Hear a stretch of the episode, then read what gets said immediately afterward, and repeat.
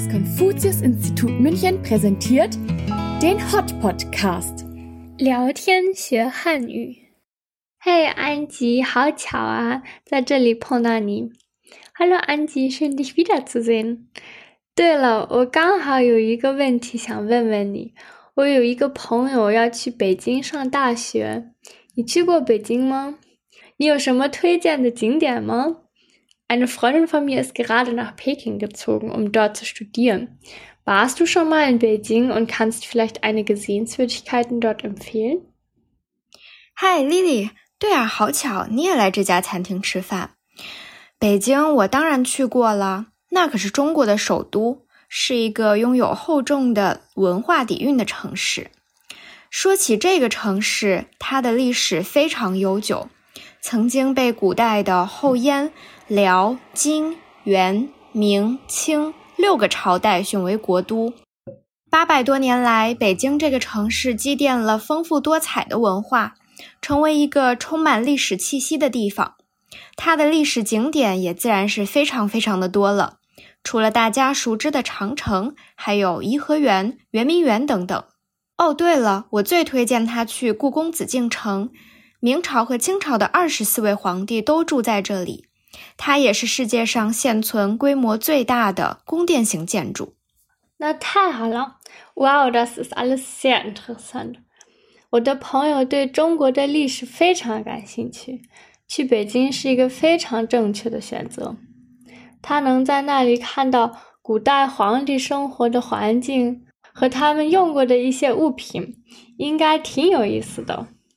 Angie hat mir erzählt, dass Peking, wie ihr bestimmt wisst, die Hauptstadt von China ist und sehr viel Kultur besitzt. Sie hat eine lange Geschichte und wurde damals vor den sechs Dynastien Hou, Yan, Liao, Jin, Yuan, Ming, Qing zur Hauptstadt des Landes gewählt. Seit 800 Jahren entwickelte sich diese Stadt zu dem jetzigen Ort und zu den bekanntesten Sehenswürdigkeiten gehören die chinesische Mauer, ihre Yuan, der Sommerpalast einer damaligen Kaiserin, der alte Sommerpalast Yuanmingyuan, die verbotene Stadt und viele mehr. In der verbotenen Stadt lebten 24 der Kaiser der Ming- und Qing-Dynastie und sie ist das größte noch existierende Palastgebäude der Welt. Wer sich also wie die Freundin von mir für die chinesische Geschichte interessiert, muss unbedingt einmal nach Beijing. 没错，我真的很佩服你的朋友，因为中国古代的历史挺复杂的。 关于朝代，关于每个朝代的皇帝，关于国都，都有太多太多的故事可以讲。是的，我也同意你的观点。Angie erzählt, dass die Geschichte des alten Chinas sehr kompliziert ist und es unendlich viele Geschichten zu jedem Kaiser und jeder Dynastie gibt. 我从小以为只有唐、宋、元、明、清这五个朝代，但是事实上还有春秋、战国、秦朝、汉朝等等，对不对？Als ich noch jünger war, wusste ich nur von den fünf Dynastien Tang, Song, Yuan, Ming, Qing. Aber eigentlich gibt es noch so viele mehr. 没错，他们其实是中国古代的最后五个朝代而已。有一个顺口溜，完整的说明了中国古代的朝代顺序。夏商与西周、东周分两段，春秋和战国一统秦两汉，三分魏蜀吴，两晋前后延，南北朝并立，隋唐五代传，宋元明清后，皇朝至此完。Die fünf Dynastien, die ich vorhin erwähnt habe, waren die letzten fünf Dynastien im alten China. Es gibt einen Spruch auf Chinesisch, in dem alle Dynastien, die es in China gegeben hat, in der richtigen Reihenfolge aufgesagt werden. Xia Shang und Xizhou. Dongzhou wird in zwei Abschnitte geteilt. Chunqiu und Zhangguo. Die Vereinheitlichung in der Qin-Dynastie. Zwei Han-Dynastien. Dann wurde China in die drei Reiche Wei, Shu, Wu geteilt. Dann folgten zwei aufeinanderfolgende Jin-Dynastien dann die zwei Dynastien Nan und Beitao im geteilten Land. Dann kam Sui, Tang, Wu, Dai und Song. Yuan, Ming, Qing und in der Qing-Dynastie endete das Kaiserreich. Ganz schön kompliziert. 真复杂呀，听得都晕了。听到这儿，你也不用感觉晕乎乎的。相比于看书，我觉得通过旅行去探索历史是一种更有趣的体验。中国有许多城市都曾经是古代王朝的都城，除了北京，还有南京、洛阳、西安、开封等等。哦，信息量好大，我快记不下来了。Das sind so viele Informationen, die kann ich mir fast nicht mehr merken. Angie findet, dass im Gegensatz zum Lesen von Büchern es eine ganz andere Erfahrung ist, die Geschichte eines Landes durchs Reisen kennenzulernen. Es gibt viele Städte, die früher einmal die Hauptstadt von China waren. Neben Peking sind das zum Beispiel Nanjing, Luoyang, Xi'an, Kaifeng und mehr. 嗯，别担心，除了北京之外，我再挑两个最值得去旅游的城市来介绍一下吧。西安必定是其中的一个。前后一共有十多个朝代都在西安定都，包括最负盛名的周朝、西汉、隋朝和唐朝。 它见证了中国历史上开放、外向、尚武、繁荣的顶峰时期的样子。在西安，他可以去看秦始皇陵的兵马俑，感受这个保存了两千多年的令人震撼帝王陵寝。也可以去华清池了解唐玄宗和杨贵妃的爱情故事。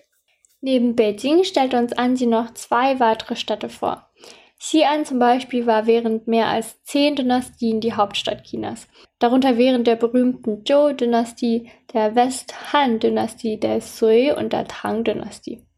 Während diesen Zeiten herrschten Offenheit und Aufgeschlossenheit in der chinesischen Geschichte und die Kampfkunst und der Wohlstand erblühten. In Xi'an ist auch die berühmte Terrakotta-Armee im Mausoleum des ersten chinesischen Kaisers Qin Shi Huang, welche über 2000 Jahre alt und immer noch gut erhalten ist. Man kann auch den Huaqing-Chi besuchen, das sind heiße Quellen in Huaqing und etwas über die Liebesgeschichte von Tang Xianzong und Yang Guifei erfahren, wenn man sich dazu interessiert. 对了，我还去过一个景点——骊山烽火台，它非常的有意思。烽火台是古代敌寇侵犯时的一种紧急军事报警信号。从国都到边境， 沿途每隔几里地就有一个烽火台。如果外敌入侵，每座烽火台都会被相继点燃，向附近的诸侯报警。诸侯见了烽火，知道有外敌进犯，天子有难，必须起兵赶来都城救驾。Angie war auch einmal schon beim Lishan Leuchtfeuersignalturm, was früher ein militärisches Mittel war, um Alarm zu schlagen. Wenn nämlich feindliche Soldaten oder Eindringlinge gesichtet wurden, konnte man so ganz schnell einen Notfallalarm signalisieren. Diese Leuchtfeuertürme sind alle paar Kilometer von der Hauptstadt bis zur Grenze gelegen. Und sobald an einem Turm Alarm geschlagen wird, kann dieses Signal schnell immer weiter gegeben werden. Man konnte also schnell den Kaiser in Sicherheit bringen und reagieren, sobald Feinde im Land waren. 骊山烽火台的背后有一个烽火戏诸侯的故事。西周末年，周幽王有一个不爱笑的妃子，名叫褒姒。 他想尽办法都没能让褒姒开心。有一天，他的一位大臣给他出了一个馊主意：点燃烽火台的火，骗诸侯前来营救周幽王。没想到，当大家带领着重兵来到周幽王的跟前时，他却在和褒姒饮酒作乐。诸侯们白跑了一趟，这却让褒姒露出了笑容。因此，周幽王后来总是用这样的方法去取悦褒姒。几次之后呢，诸侯们再也不相信烽火，再也不来保护周幽王了。故事的最后，我来猜一猜，后来他一定是被真正的前来。进犯的敌人杀死了。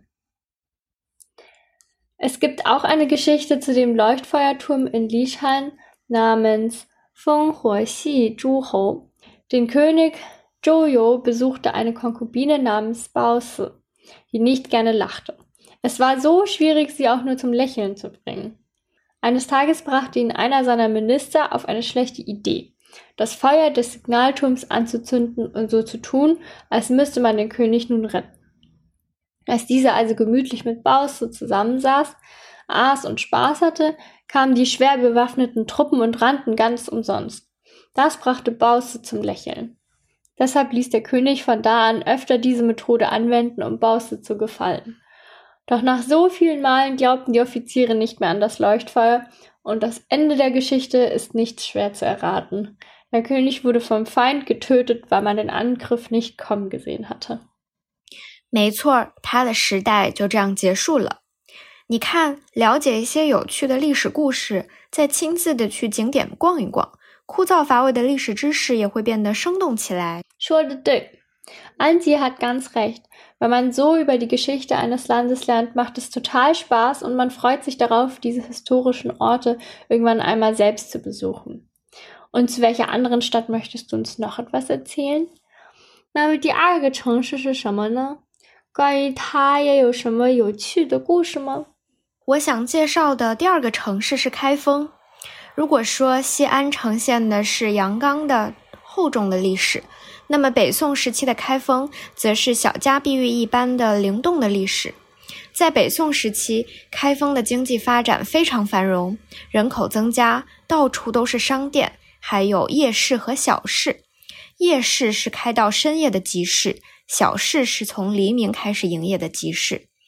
此外，城内的娱乐场所非常多，每天上演说书、小唱、杂剧、讲史、散乐、舞蹈、影戏、杂技等等文化活动。如果给我一个时空隧道，我真的一定要去北宋的开封看一看。那时候的文化和艺术拥有最自由的创造力，人们生活在一个轻松安逸的环境里。因此，也诞生了许多流传至今的名篇佳作。